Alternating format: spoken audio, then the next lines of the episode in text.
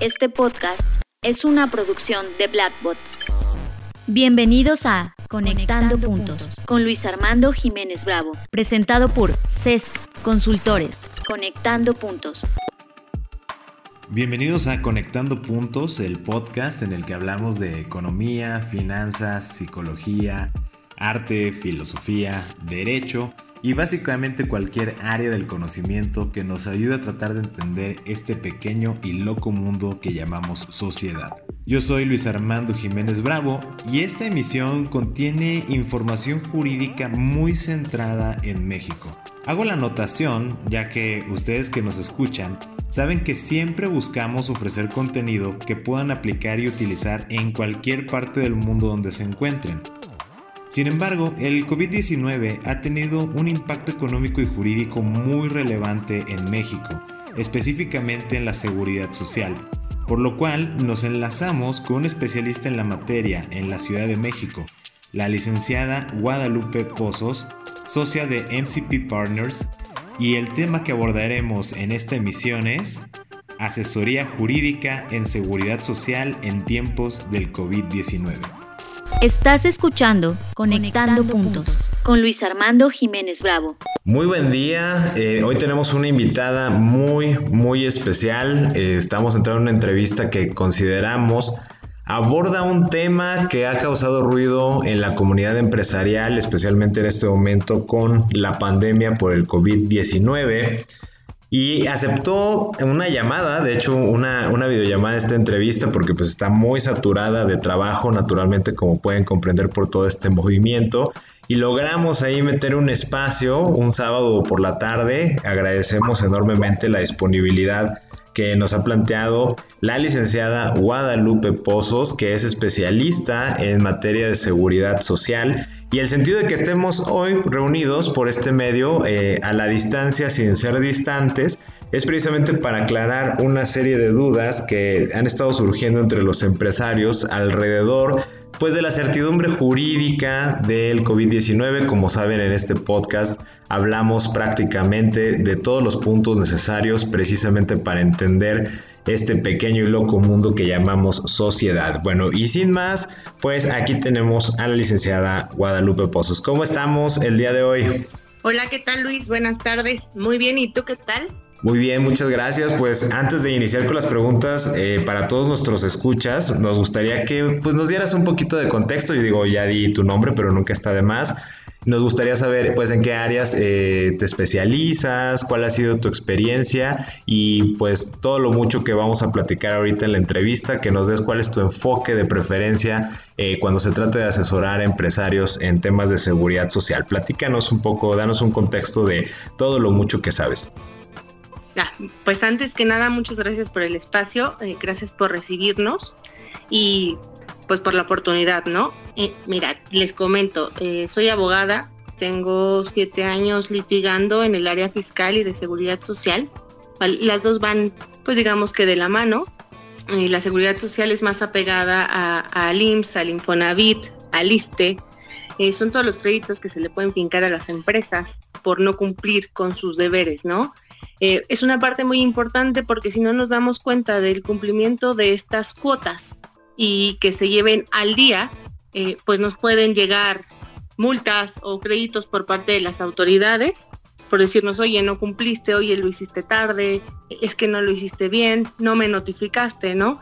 Entonces es muy importante que las empresas tengan toda esta documentación en orden y el cumplimiento al día para no tener un problema después.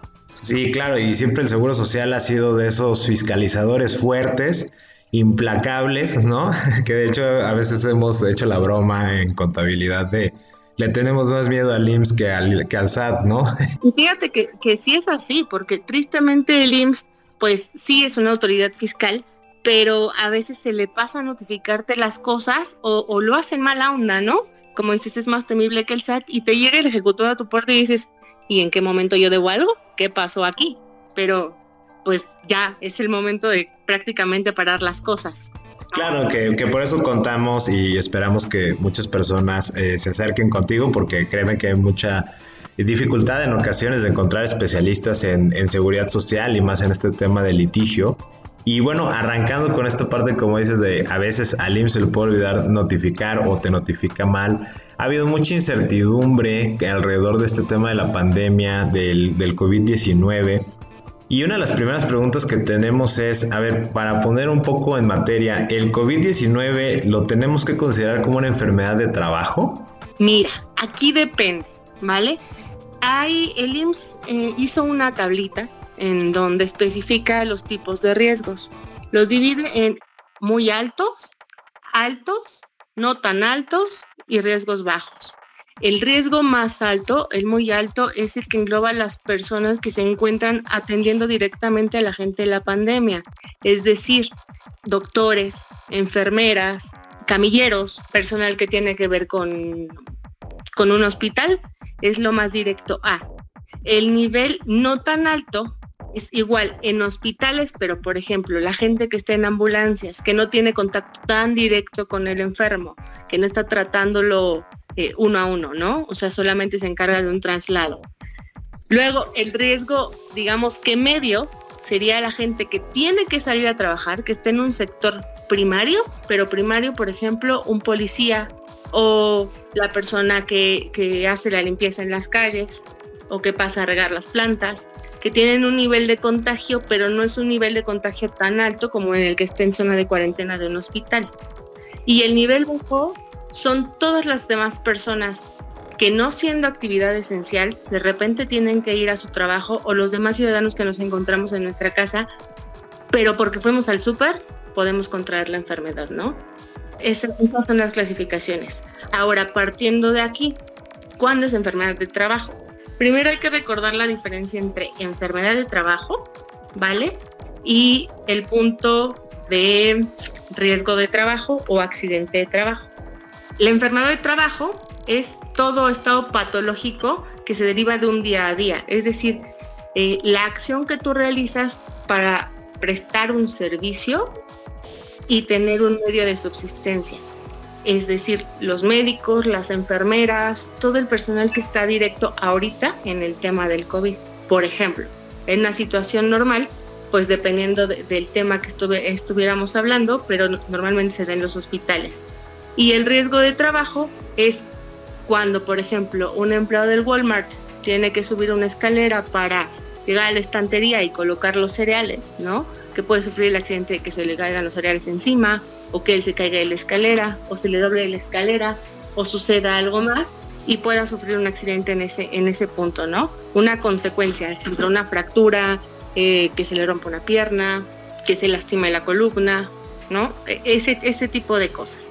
Va más, va más apegado al punto de que es con motivo del ejercicio del trabajo, ¿vale? Entonces, ahora bien, perdón, por ejemplo, en los transportistas, que lo consideraron una actividad esencial si un camionero por estar entregando, por ejemplo, productos eh, agroalimentarios, se contagia en este viaje de descargar, bueno, de llevar la mercancía, hacer la entrega con quien se lo tiene que recibir, y ahí se contagia, ahí sí sería una enfermedad de trabajo o volveríamos al tema de que es riesgo de trabajo. Mira, aquí tenemos un punto que sería el que tendríamos que acreditar con el IMSS, ¿vale? Recuerdan que les comenté que había diferentes riesgos, el muy alto, el alto, el medio y el bajo. Esta persona que me comentas, el transportista, entraría en un riesgo medio, que es decir, el que tiene contacto con las personas o eh, compañeros de trabajo, clientes, pero no es un contacto diario y no es un contacto tan directo, ¿vale? ¿Por qué? Porque a diferencia del médico, el médico sabe que está teniendo un paciente que tiene la enfermedad, ¿no? Y no, atiende a uno, atiende varios. Y la diferencia con la persona que tú me comentas, el repartidor, es que no sabemos si a quien le reparta la pueda tener o no la pueda tener.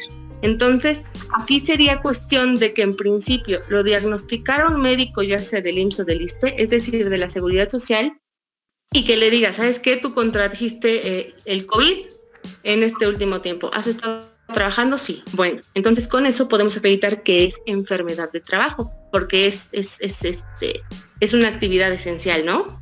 Así es, entonces sí sería enfermedad de trabajo. Correcto, y eso creo que es, es, un punto muy importante por este tema de lo que tiene derecho la persona, sobre todo el trabajador, eh, digamos, de pago, ¿no? Porque es diferente si es por un riesgo de trabajo, así es por enfermedad de, trabajo, lo que va a recibir económicamente como una prestación de, de, seguridad social. Entonces, digamos que desde aquí es donde necesitamos la asesoría, ¿cierto? O sea, encuadrar muy bien en qué actividad me estoy desempeñando, medir muy bien los riesgos que tengo y entonces ya podremos tener elementos para decir, mira, entonces esto sí se considerará una enfermedad de trabajo, pero hay que seguir todo este protocolo de tener el diagnóstico de parte de la seguridad social y luego ya con base en la temporalidad ya se pudiera decir si fue una enfermedad o si fue un riesgo de trabajo. ¿Sí va por ahí el, el sentido? Exactamente es así. Aquí el punto número uno es poder acreditarle al médico, bueno, ahora, ahora todas las incapacidades están siendo a nivel virtual, por el mismo tema de que no queremos que haya contagios en hospitales, ¿no? Pero el primer punto es acreditar que tienes esa, eh, esa enfermedad, es decir, el COVID, porque estuviste trabajando en X sector que te hace propenso a adquirirla. ¿Vale? Y como tú comentabas, es muy importante la diferencia entre enfermedad de trabajo y el riesgo de trabajo, porque cuando tienes una enfermedad, a ti en la, en, la incapacidad te van a dar un 100% de tu sueldo que con el cual te tienen registrado ante el IMSS. Eh, o sea, el mínimo o dependiendo el tabulador, ¿no? Eh, eh, del sector en el que te desarrolles o que se desarrolle.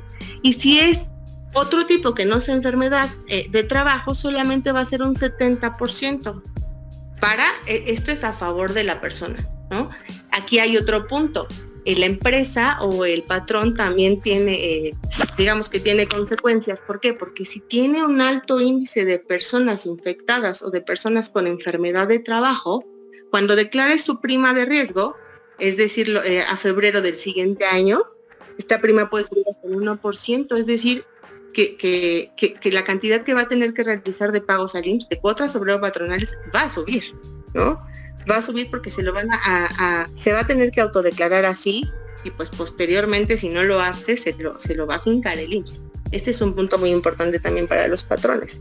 Y es un riesgo si no lo hacen, porque en principio pues como todo, ¿no? Bonito y de buena onda. Pero si las cosas no las hacemos bien, posteriormente pues nos llegan las multas, recargos, actualizaciones, eh, en, el mejor de los casos, porque si no puede ser hasta un embargo de cuentas. Ese es el riesgo, digamos, eh, fuerte que como, eh, insisto, bueno, aquí el beneficio para la parte del trabajador, que beneficio obviamente entrecomillado, ¿verdad? Porque pues a nadie quiere que se contagie, pero si este, se llega a dar el caso y está inscrito, pues hay esta diferenciación que se tiene que poder acreditar con las implicaciones en, en el riesgo de trabajo. Ahora esa es la parte, como bien lo mencionabas, de están registrados en el Seguro Social, pero por ejemplo, una de las dudas que han tenido, porque digo, eso pasa en otros países, no en México, pero la mayoría de las este, preguntas que nos dicen, oye, a ver, pero si soy una empresa de actividad esencial, por ejemplo, en el caso del, de la agricultura, ¿no? En este caso, quien maneja campesinos, y dice, y alguien se contagia, uno de los este, peones, uno de los este, pescadores, etcétera, se contagia, da positivo para COVID-19, pero resulta que no lo tengo eh, registrado o no está inscrito en el Seguro Social, pues qué consecuencias voy a cargar como eh, empresa, como patrón, eh, por no haberlo tenido inscrito. Aquí tocas un punto muy importante. Antes de comentarte esta pregunta que me haces, quiero hacer énfasis en que, en que ninguna persona cuando tiene una enfermedad de trabajo puede ser despedida, ¿vale? Por el patrón. Porque eso, eso también es, es causa de, un crédito fiscal por parte del IMSS hacia la empresa y pues nos meteríamos en más temas, en más líos.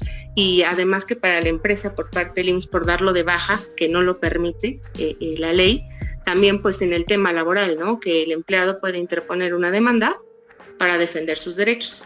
Ahora bien, en el tema que me comentabas del agricultor, si no es, es una empresa esencial, de como lo comentas, sin embargo, bien sabemos que en México no todas las empresas o, no todas las actividades están dadas de alta tanto en el SAT como en el IMSS, ¿no?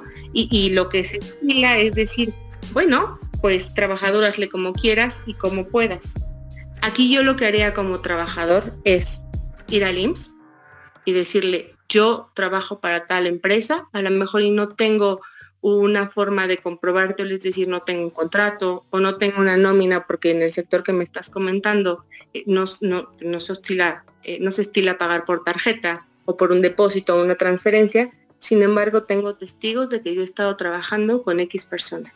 Entonces en ese momento acudir a las oficinas para de alguna manera decir, acusar al patrón, a la empresa, de que no está cumpliendo con sus obligaciones y más allá de que no está cumpliendo con sus obligaciones, me está dañando a mí como trabajador. ¿Por qué? Porque no tengo una forma de poder accesar a, los beneficios, ¿no? Al servicio. Eso por parte del IMSS. Sin embargo, siempre hay que recordar que el gobierno, desde nuestra nueva 4T, ¿no? Ha ofrecido que el servicio es para todos, entonces podrías acudir al servicio, al servicio médico del Estado. Ojo, también el IMSS ahora con, la emergencia sanitaria tiene la obligación de atenderte independientemente de que seas derechohabiente o no seas derechohabiente. ¿Vale? Obviamente no vas a tener todas las prestaciones que debería de tener una persona empleada, es decir, el 100% de tu, de tu salario si es enfermedad o un 70% si fue adquirida de otra forma, pero el servicio médico de base lo van a tener. Ok, y bueno, y que con toda esta situación que hizo de manera incorrecta, como es a lo mejor porque, pues no sé, así fue la costumbre, ¿no? Heredaron el negocio del abuelo, el papá, etcétera, y nunca los inscribían al seguro. Muchas veces esta cuestión muy proteccionista, como de, bueno, si de algo necesitan, pues yo les pago, ¿no? El médico o los medicamentos, pues. Eh, y si va esta persona, ¿no? Dice, no estoy inscrito, eh, pues ¿cuál es la consecuencia que le va a llegar al, al patrón? O sea, ¿De qué tamaño va a ser el golpe por no haber registrado al trabajador de la manera en que nos marca la legislación? Híjole, aquí te metes en un tema muy importante y en un tema muy complicado para las empresas si no tienen las cosas en orden, porque porque bien como lo dices, no va a estar registrado. Entonces, el punto número uno es que el IMSS va a empezar a investigar y va a investigar todo lo que le convenga. Esto lo que le convenga son cinco años atrás de ah, tiene 15 trabajadores y por ninguno de ellos tiene un registro, no tiene un registro patronal para empezar, y los 15 trabajadores no tienen número de seguridad social y ahora está en un riesgo alto. Esto lo marca un, este, un, reglamento, se llama RACER. En el RACER nos marca los tipos de riesgo. Entonces dice, no está inscrito en un riesgo 4 y está en un riesgo 1, que el riesgo 1 es ejemplo un oficinista. Entonces, pues van a llegar a revisarle, le van a pedir documentos y si no los tiene, pues le va a llegar un crédito fiscal, ¿no? Que es igual decir, oye, tú no estás inscrito, me debes tanto dinero y necesito que me lo pagues. Hay medios de defensa, es cierto, pero hasta este punto, si no tenemos las cosas en orden, punto uno, eh, inscritos a los trabajadores, pues tenemos un tema muy grande, muy grande que es muy difícil de acreditar porque no tenemos un antecedente, o sea, no podemos justificar el error con decir, híjole, se me olvidó darlo de alta, pero mira, si tengo un contrato, ¿no? O lo di de alta dos días y lo di de baja y después se me olvidó volverlo a reactivar. Es, nunca lo activé, entonces en el punto de nunca lo activé y mi empresa tiene trabajando, ejemplo, 10 años, cuéntame cómo lo justificamos, ¿no? Que es un tema más complicado, que claro que se puede arreglar, sí, sí se puede arreglar, pero ya es en otra línea. ¿No? No en una línea de juicio. Y hay que tener mucho cuidado con estos puntos porque las consecuencias son grandes. Digamos que ahí ya estamos entrando en un tema de pues parchar la nave rota, ¿no? O sea, a lo mejor ya estamos llegando al punto, o ya cuando se escale ese tema, cualquier empresario o empresaria, eh, un primer punto como parte de esta conciencia que nos está reflejando el coronavirus, ¿no? En esta nueva normalidad, es si en la normalidad anterior que tú conocías era costumbre no inscribirlos, pues con la pena, pero ahora esta nueva normalidad, pues si tú quieres estar tranquilo, sí vas a tener que tener la costumbre de inscribirlos. Si no fue así, entonces ya hay que hacerse la idea de que efectivamente vas a tener que desembolsar. No sabemos de cuánto puede ser el golpe, pero sabemos que va a ser una cantidad eh, significativa y que en cualquier asesoría legal, más allá de estar teniendo la esperanza de que me va a ahorrar, o sea, que no voy a pagar nada, ¿no? Inclusive, más bien si quiero o sé que puedo tener una buena asesoría es porque sí voy a tener que pagar, pero tal vez vamos a entrar en un esquema de negociación donde en lugar de que pague el 100% de inmediato lo pago en otra forma o este o ver la manera de poder continuar operaciones que no me embarguen cuentas bancarias eh, ese tipo de situaciones, ¿no? O sea, sí que creo que es muy importante que el empresario tenga esta conciencia de que cualquier asesoría jurídica encaminada a vas a pagar cero pesos de antemano puede no ser la mejor. Y número dos, que bueno, sí voy a tener que pagar, pero aquí se trata de, mira, ya estábamos haciendo algo de manera irregular, no estábamos bien, ya tenía un hoyo el barco, ¿no? Ya se estaba metiendo el agua, pero pues ahorita se trata de repararlo para que pueda seguir operando. Y en ese punto, pues no sé cómo veas la experiencia de eh, que pues qué tanta preparación a veces llegan a tener en este punto y qué tanto aceptan a lo mejor el, negociar, ¿no? Hemos visto que no, no siempre ha sido el caso con el Seguro Social, pero sí habría posibilidad en un momento dado de negociar con el Seguro Social, sobre todo para esos empresarios que dicen, bueno, que reconozco que hice mal, lo quiero hacer bien y quiero seguir operando, eh, estoy actuando ahora ya de muy buena fe, ya no quiero volver a cometer el error si hay esa posibilidad de diálogo o de antemano hay que esperar que van a estar totalmente cerrados a esa situación? Mira, hay una posibilidad de diálogo si tenemos parte de justificación y a justificación me refiero con documentación. Si no tenemos ninguna documentación, la posibilidad de diálogo no es tan abierta. Ahora también hay que recordar que el IMSS es un sector muy cerrado, que se aboca solamente a sus pruebas y no a lo que tú le quieras decir. Sí hay medios, hay medios para poder llegar a conciliar. Sin embargo, es recomendable tener las cosas, si no a lo mejor en un 100% en orden, si en un 90%, para que en caso de que tengamos un problema, contemos con documentación para poder desacreditar, ¿no? Ya sea en un diálogo, ya sea en un recurso o, o el medio correspondiente, y no quedarnos con decir solamente tengo pues, tengo un capital constitutivo y ahora tengo que pagar miles y millones de pesos. Como dijiste, el punto no es nada más que le debas al IMSS, es que también vas a pedir una asesoría y como dicen cotidianamente, te va a salir más caro el caldo que las albóndigas, porque yo puedo intentar ayudarte, ¿no? O un especialista puede intentar ayudarte, pero aquí vas a tener que tomar en consideración que si hiciste las cosas mal, no hay vuelta atrás y no hay forma de decir yo no pago o, te voy a pagar menos. A lo mejor y podemos conciliar pagándole menos al IMSS. Pero ¿qué tanto menos puede ser menos? ¿No? Eso depende de la circunstancia. Y a esa circunstancia, pues agrégale los honorarios que vas a pagar, te sale gigantesco y, ¿no? Dependiendo de, lo que tengas que hacer. Es mejor prevenir, tener los documentos en orden y no prevenir diciendo, ah, yo empresa pues sé cómo hacer las cosas y puedo llevarlo. Si te puedes llegar de alguien que sepa de la materia y que te pueda decir esto está bien y esto está mal, que te arme expedientes o que, o que, te ayude a tener todo en orden, es muchísimo mejor porque en el momento en el que tengas una contingencia vas a decir, mira, con los ojos cerrados, aquí está todo, yo no debo nada. Y si el IMSS dice, si debes, no te preocupes. Ahí sí, vale, pues nos peleamos, pero la cosa va a ser muchísimo más fácil.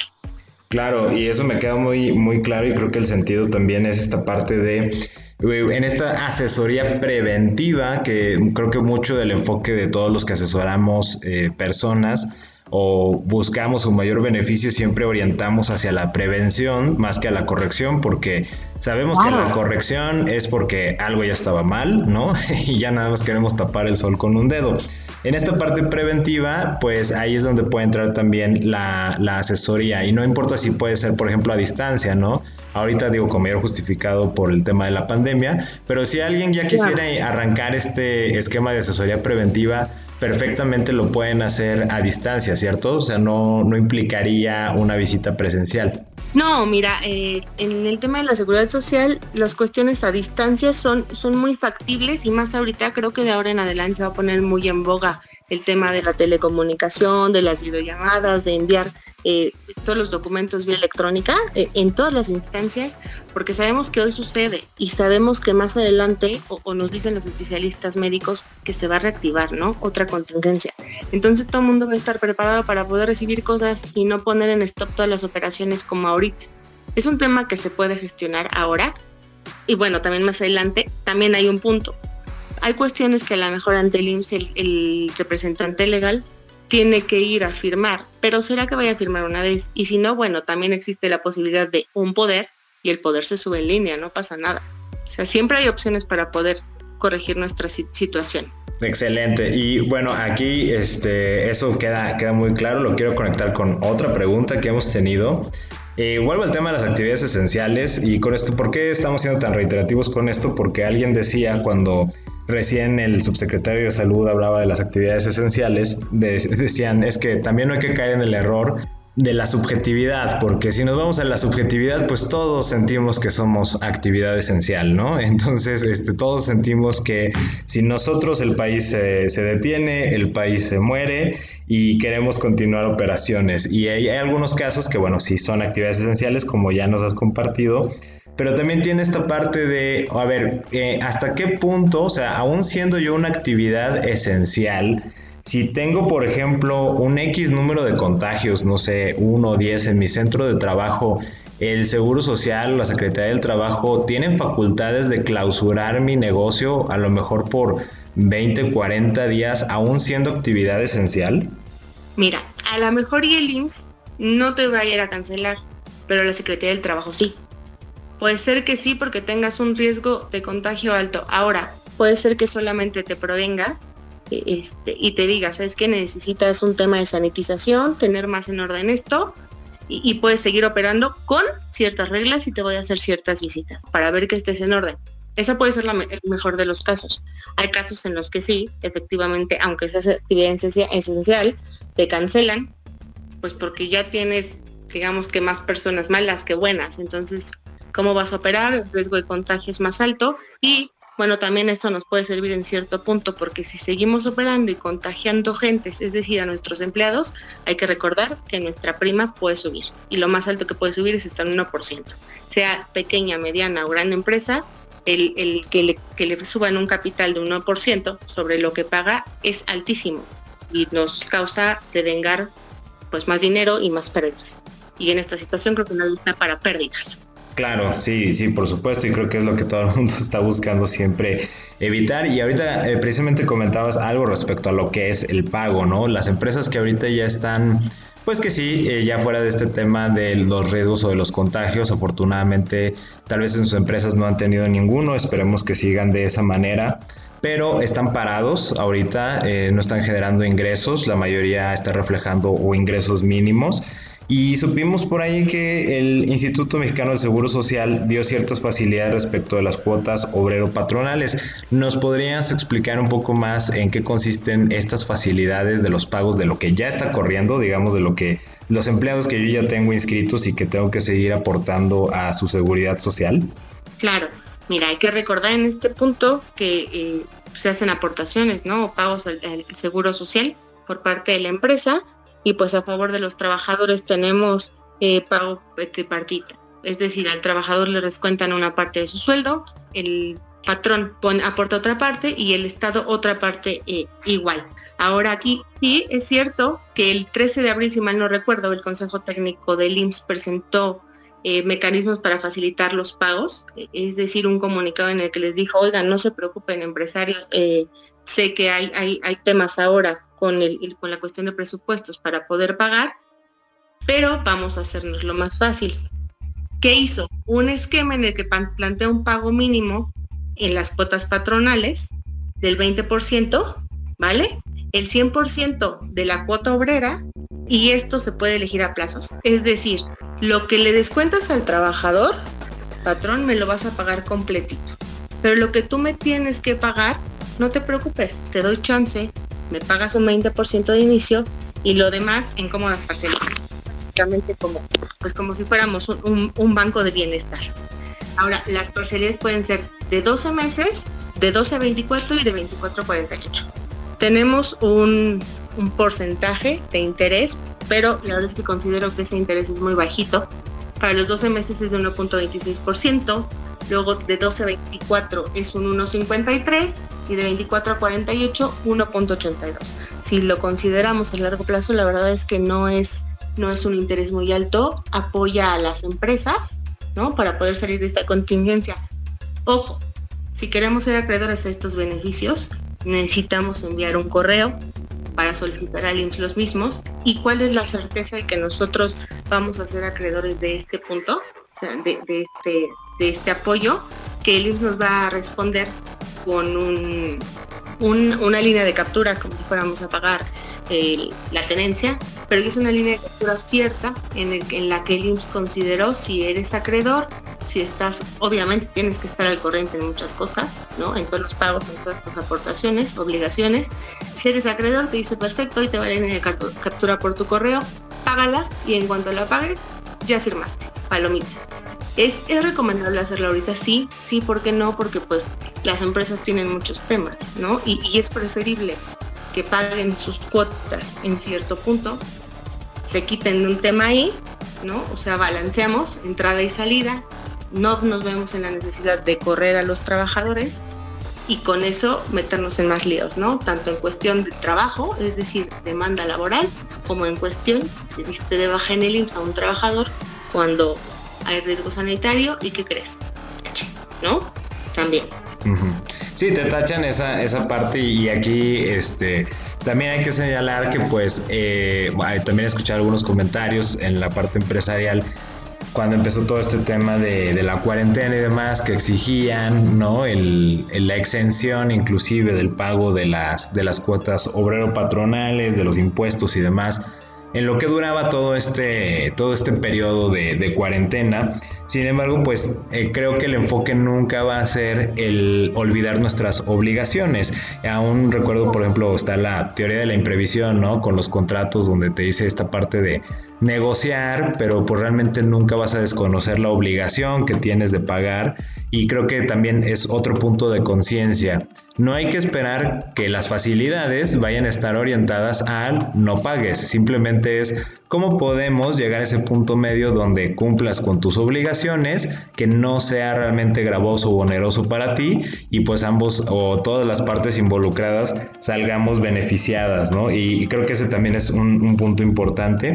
Y de aquí la, la quiero conectar con este, otra de las preguntas porque dentro de estas facilidades muchas empresas que no son actividad esencial pero pues tienen que seguir trabajando, por ejemplo, nosotros que estamos en los servicios, pues mucho se ha hecho a distancia, videollamadas, correos, etcétera. Son asesorías este, distintas o porque se encuentran a lo mejor en otro tipo de actividad productiva. Y se dio mucho el caso del teletrabajo o del home office, como es el término pop, ¿no? Que utilizamos normalmente. La novedad. Sí, la novedad ha sido esa parte del, home office. Y la duda es, pues, a ver, ¿qué pasa si yo, yo tengo mis trabajadores en, en, teletrabajo, están en el home office y resulta que uno de ellos se contagió? Y para poner el caso todavía un poco más concreto, vamos a decir que ya se fueron a hacer su teletrabajo hace 20 días, no han convivido con nadie en la empresa no se les ha pedido que vayan a la empresa, no han tenido acceso a las instalaciones, ya llevan 20 días trabajando desde casa y ándale que se contagia de, coronavirus. Ahí sí eh, tendríamos que decir que es parte de este riesgo de trabajo o enfermedad de trabajo, en cuyo caso, si así lo pudiera tomar el Seguro Social, aumentaría mi prima de riesgo o bueno, para ya no hacer tan extensa la pregunta, ¿cómo podría defenderme desde el área patronal empresarial en esta situación? Hablabas mucho del orden, hablas mucho de tener los documentos a mano, pues ¿cuáles serían los documentos base que yo debería de tener a mano para decirle al Seguro Social, oye, pues estaba en el teletrabajo desde hace 20 días, este, pues ¿por qué me lo estás fincando como que es mi responsabilidad? O aún así sí tendríamos que absorber esa, esa responsabilidad por el contagio. Mira, aquí el punto uno es considerar eh, los riesgos que les comentaba que fueron publicados por el IMSS, ¿vale? La persona que está realizando el teletrabajo está en un riesgo bajo, es decir, se encuentra relativamente aislado, eh, sin convivir con, en un centro de trabajo con compañeros, sin tener un contacto con un cliente, por ejemplo, el repartidor de agua que me comentabas, ¿no? El que lleva el gas, el que ayuda a un viejito, el que tiene una nana, por ejemplo, ¿no? Entonces, bajo ese punto de que es un riesgo bajo, no tendría por qué contagiarse, ¿vale? Sin embargo, si se contagia, obviamente tiene el derecho de ir al IMSS o al ISTE y decir, o levantar la mano y decir, yo estoy grave y creo que tengo COVID o ya me diagnosticaron COVID, necesito que me ayude. Excelente. Obviamente el doctor ahí o el médico a cargo le va a hacer un historial clínico y con ese historial va a determinar eh, bueno, el contagio, ¿no? Este punto es importante porque el trabajador, aquí depende mucho del trabajador. El trabajador tiene que ser sincero y decir yo estuve en mi casa y me contagié, pues porque salí al súper y ni modo, me tocó, ¿no? En el peor de los Ahora, hasta este punto deslindamos a la empresa de responsabilidad. Sin embargo, si el trabajador, el trabajador dice, es que yo tuve que ir con mi jefe, o sí estoy haciendo teletrabajo, pero tuve que ir con mi jefe, tuve que ir a una junta, me pidieron X cosa y me vi obligado a salir, a lo mejor y el doctor no toma en cuenta estas características de las categorías y dice enfermedad de trabajo. Te dan un formato que se llama formato 77 que tú tienes que compartir con tu, con tu patrón y decirle, oye, fírmame, mira, aquí viene porque me diagnosticaron o me diagnosticaron el COVID.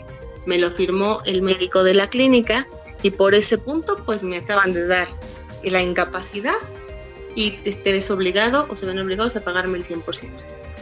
Aquí la empresa, en primer punto, está, em, digamos que tiene la facultad de firmar o no firmar el ST7, ¿vale? Si no lo firma, se está deslindando de una obligación hasta ese punto diciendo yo no te voy a pagar porque yo no te obligué a venir, sé sincero y tú estuviste en tu casa. Es tu culpa, no es enfermedad de trabajo. O sea, si estás enfermo, pero no es mi culpa, no es culpa del patrón.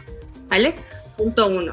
Ahora, hasta aquí el, empleado puede regresar a la clínica o cuando termine la contingencia decirle al IMSS, oye, toc toc, ¿qué crees? Que no me lo quisieron reconocer como enfermedad de trabajo y entonces pues no me están pagando lo que tiene que ser. El IMSS va a, realizar una investigación, una auditoría y le va a decir, oye empresa, ¿por qué no lo pagaste si te, estoy diciendo que, que, lo tenías que haber hecho, ¿no? Hasta aquí le va a decir, ya no nada más va a ser un aviso o una prevención, ya va a llegar con una imposición y una carga hacia la empresa en donde le dice, tuviste un riesgo, lo asumes y las consecuencias son eh, una imposición, ¿no? De un crédito. La empresa muy fácil, o sea, se puede deslindar, existen medios para deslindarse. En principio, ir ante el IMSS y decirle, a ver, si yo fui notificado en tiempo y forma de este formato 77 y de la enfermedad o supuesta enfermedad de trabajo que sufrió el trabajador. Sin embargo, yo te compruebo con mails, o sea, ya aquí hay que ingresar un recurso, se llama recurso de inconformidad ante el IMSS, en donde le comentemos con todos los documentos que no, que no, que no solicitamos al, empleado asistir. Es decir, tengo mails en donde compruebo que no ha asistido. Mira, mis oficinas están cerradas. Eh, es más, el, no sé, con quien decía que iba a tener la junta o por lo que tuvo que salir, este argumento, no estaba. Estaba en su casa. ¿Por qué? Porque en ese momento, mira, tuvimos una videollamada, aquí está la hora, tengo el registro, ¿no? Y, obviamente en una situación normal pues tenemos una lista de asistencia. No hay lista de asistencia porque nadie está viniendo. ¿Vale? Ahora, también habría que ver si tenemos cerrado el centro de trabajo y no hay forma de acudir a una junta porque no es una actividad reiterada en la que tenga que ir, es otra prueba para acreditarle al IMSS que no es nuestra culpa que la persona se haya infectado. Tenemos, obviamente también hay que complementarlo con eh, el registro patronal de la empresa, el tiempo en el que lo diste de alta y pues aquí solicitar ya más adelante, se comentaba primero el recurso, si se gana pues ya, ahí tenemos un punto para la empresa. Y si no, bueno pues hay más vías que sería la una de nulidad en la cual ya en un tribunal, no ante el IMSS, este, intentemos deslindarnos de estas obligaciones. La verdad es que es factible poder deslindar a la empresa, sin embargo voy a ser sincera y no es un tema fácil porque el IMSS es una autoridad que siempre está buscando tener ingresos. Digamos que a la buena o a la mala, de alguna forma, siempre quiere eh, percibir y pues siempre el, patrón tiene culpas. Claro, 100%. Y aquí es donde, eh, aprovechando y bueno, y por eh, cuestiones de tiempo que aparte valoramos que nos hayas dado este, toda esta resolución a estas preguntas y toda esta información que ha sido muy valiosa. Es un tema muy complejo con todo lo que has estado comentando eh, a lo largo de cada una de las respuestas sin lugar a dudas implica un trabajo de orden, implica un trabajo de acompañamiento por parte de especialistas como tú con los empresarios para que pues también no trabajen de más, ¿no? Porque luego a veces pareciera como, ah, me dijo que tuviera que tener todos los documentos, listas de asistencia y demás, y se les olvida que pues también parte de eso a lo mejor tendrían que cumplir con, eh, no sé, un reglamento interior de trabajo, necesitarían también cumplir con una comisión de higiene y de seguridad en el trabajo. Hasta aquí, perdóname por interrumpirte. Aquí lo, que estoy compartiendo con ustedes, digamos que es un panorama general de lo que debería de tener una empresa. Sin embargo, para irnos punto por punto, como tú me estás comentando, pues sí se necesita tener eh, un asesor o alguien que tenga estrictamente los temas con base en la ley y en los reglamentos. Como dices, llega el IMSS, ¿qué le entrego? Si llega Secretaría de Trabajo, ¿qué hago? Si llega Infonavit también porque me dice que no pague la cuota de vivienda, ¿cómo lo desacredito? O sea, son, son vertientes distintas en las cuales tenemos, debemos de tener totalmente cubiertas. O sea, si descuidamos una, descuidamos la otra. Porque van y, las autoridades se tocan y le dicen, oye, compadre, ¿qué crees? Que no me pagó a mí, checa las tuyas.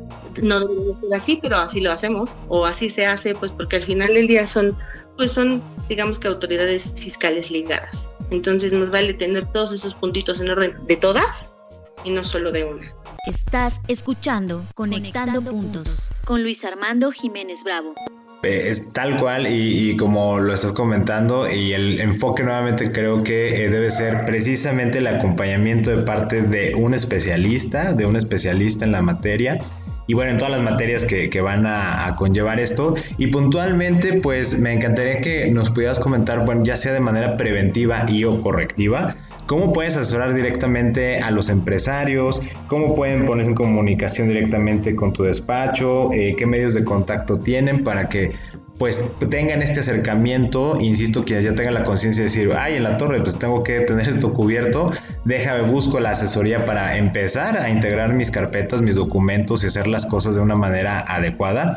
Y también para quien ya detectó que a lo mejor sí tiene un riesgo muy alto, pues el cómo puedo ir previniendo o voy a tener que corregir esta situación. ¿Dónde podemos localizar y este, cómo se maneja normalmente el servicio? Eh, lo analizan directamente el caso. Es conveniente que se comuniquen primero y ya cada caso se maneja de manera independiente.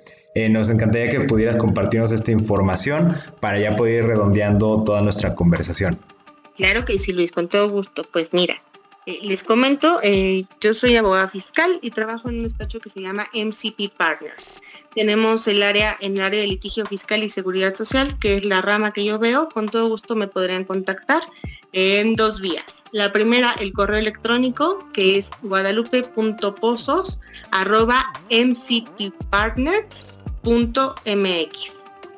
¿Vale? Y la segunda sería pues vía telefónica. Yo agradecería que fueran llamadas y no WhatsApp soy una persona, no sé, tal vez me considero un poquito formal, pero creo que es un punto clave, ¿no? No es lo mismo mandar un mensajito de WhatsApp que mandarte eh, una llamada y decirte, oye, quiero comunicarme contigo. Mi teléfono es 55 72 88 43 56. ¿Vale? Y pues estamos disponibles para ustedes en el momento en que lo requieran. Eh, sí, las consultas son personalizadas porque en estos temas cada empresa tiene un punto distinto. O sea, por cualquier cosita podemos variar y con base en, esa, en, ese punto podemos hacerlo más, más factible, más rápido o más lento, ¿no? También hay ocasiones en que el, el IMSS se equivoca en sus determinaciones y si encontramos ese error es muchísimo más fácil echar abajo las, las mismas. Perfectísimo. Pues nuevamente, muchas gracias. Pues invitar a todos nuestros escuchas a que tengan este acercamiento. Eh, yo creo que puede ser en, múltiples eh, formas la manera en que podemos empezar a abordar estos temas. Ya lo mencionabas al principio, se ha comentado mucho que viene una segunda ola de la pandemia. Si afortunadamente en esta primera ola no han tenido riesgos, no han tenido contagios, eh, no han tenido esa situación de que intervenga el seguro social, pues qué afortunados, pero hay que tomarlo como dicen, si ya tuviste un golpe de suerte, hay que capitalizarlo y empezar a prevenir por si llega ya esta segunda ola y ahí sí ya no es tan favorable la situación, pues que tengan todos los elementos, más vale invertir eh, todos nuestros recursos para prevenir que para estar corrigiendo, sobre todo en un tema de control. Cuando yo sé que algo puede pasar y más o menos dimensiono, la tranquilidad que tengo es muy distinta a la que puedo llegar a tener cuando ya me llega y me dicen tienes tres días para pagar y son tantos millones o cientos miles de pesos entonces, el escenario es muy distinto, ¿no? Creo que ese es el sentido también del acompañamiento que ustedes brindan, es precisamente el darle ese sentido de control tanto este, al empresario, a los patrones, a las industrias, para que puedan llevar a bien esta situación sin descuidar a la gente, sin ser eh, inhumanos, sin dejar a su suerte a las personas, a los trabajadores. Y bueno, con esa parte, este, pues pausaría la, la, conversación, agradeciendo nuevamente el tiempo que nos has dado. Vamos a dejar a todos los medios de contacto nuevamente en los comentarios y no sé si hay algo más que quieras agregar. Pues sí, muchísimas gracias por el tiempo, gracias a ti por la entrevista, por la oportunidad que nos has dado y pues brindarle a la gente la apertura de que si necesita algo con todo gusto puede eh, acudir con nosotros y de la manera, de la mejor manera podemos apoyarlos. Reitero, muchísimas gracias por tu tiempo y por el espacio, Luis. Muchas gracias y que tengas un excelente día. Hasta luego. Igualmente, gracias, hasta luego. Estás escuchando Conectando Puntos con Luis Armando Jiménez Bravo. Una vez que hemos escuchado esta entrevista, la cual reitero estamos muy agradecidos de haber tenido, quiero concluir como siempre extrayendo varios aprendizajes de esta conversación. En primer lugar, comentar que es muy importante que en esta pausa que nos ha dado el COVID-19, para quienes la están viviendo y para quienes siguen en activos, el mensaje sigue siendo la prevención tenemos que enfocarnos a poner orden en lo que estamos haciendo, ya sea en nuestros negocios, en nuestra familia, en cada una de nuestras actividades. Tenemos que adoptar la costumbre de una adecuada documentación y para eso es muy importante tener la asesoría correcta. En esta emisión hablamos de seguridad social y desde el punto de vista jurídico, sin embargo esto tiene alcances en múltiples formas como ya lo escuchamos desde la contabilidad, desde la parte financiera, la parte fiscal, la parte jurídica corporativa e inclusive la patrimonial civil, ya sea un testamento. Digo, no estamos esperando que nadie fallezca a causa del coronavirus en estos tiempos naturalmente, sin embargo, estamos viendo las estadísticas. Y lo más conveniente es que tengamos también esa asesoría preventiva para que podamos dejar las cosas en orden. Insisto, no lo estamos haciendo porque estemos esperando o buscando el morir, pero sí lo tenemos que hacer como un ejercicio de conciencia, previniendo todos los ángulos para sentirnos en plena libertad de actuar. En estos tiempos, y siempre ha sido, pero se ha visto todavía más, como lo hemos mencionado ya en varios episodios, en los últimos episodios, no debemos de esperar a que sea demasiado tarde. Entre más adoptemos una cultura de la prevención, entre más seamos conscientes de cuáles son nuestras deficiencias en el orden y los documentos, de manera más adecuada podremos ser defendidos o mejor aún, ni siquiera llegar al punto de la defensa, prevenir cualquier circunstancia adversa que llegue a nosotros. Porque lo más importante cuando hablamos de sobrevivir, para dar ese paso adelante, entendiendo que sobrevivir es reaccionar, estamos reaccionando a las circunstancias, no hay nada mejor que pasar de la supervivencia a la adaptación. La adaptación implica el poderme hacer uno con mi entorno y las circunstancias y estoy tan adaptado que fluyo con ese entorno de manera que puedo prosperar. Y para poder efectivamente adaptarnos, esto implica el hacer nuestro juego entendiendo muy bien las reglas en las cuales nos estamos desenvolviendo. Nosotros podemos tener una visión muy clara de negocios, una visión muy clara de cómo queremos llevar nuestros asuntos familiares, personales y demás, pero eso implica que también conozcamos muy bien las reglas de todo el resto de la sociedad. Ese ha sido mucho el sentido de conectando puntos, el poder analizar qué es lo que está ocurriendo y yo me pueda apropiar de esa parte siendo autoconsciente y naturalmente aplicando las medidas correctivas que de esta forma se verán como medidas preventivas. Estoy corrigiendo de lo que soy consciente antes de que sufra el dolor. Y si ya lo estoy sufriendo, entonces me va a permitir salir rápido de esa situación que no quiero mantener un largo periodo en mi vida. La mejor forma en que podemos lograr esto, insisto, es asesorémonos de manera adecuada, cultivémonos, estudiemos, no nos cerremos a la idea de que hay ciertos temas que no nos competen. Hay que dejar atrás el tema de que es muy complicado el tema contable, muy complicado el tema financiero, muy complicado el tema jurídico. Por otra parte, mejor hay que acercarnos y encontrar, esto es muy importante, encontrar una empatía con asesores que nosotros consideremos nos explican las cosas de manera tal que nosotros las podamos entender y en consecuencia aplicar en nuestros negocios y en nuestra vida diaria en lo general. Con esto quiero pausar la conversación para que demos pie a una interacción en nuestros medios sociales.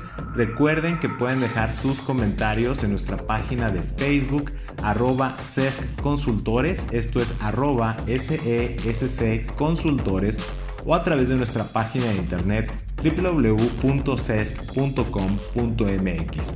Esto es www.sesc.com.mx. Yo soy Luis Armando Jiménez Bravo y los invito a que sigamos conectando. Escuchaste Conectando, puntos, con Luis Armando Jiménez Bravo, presentado por CESC Consultores. Conectando, puntos. Contenidos y conducción, Luis Armando Jiménez Bravo. Producción, John Black y Fernanda Rocha. Grabado en los estudios Blackbot.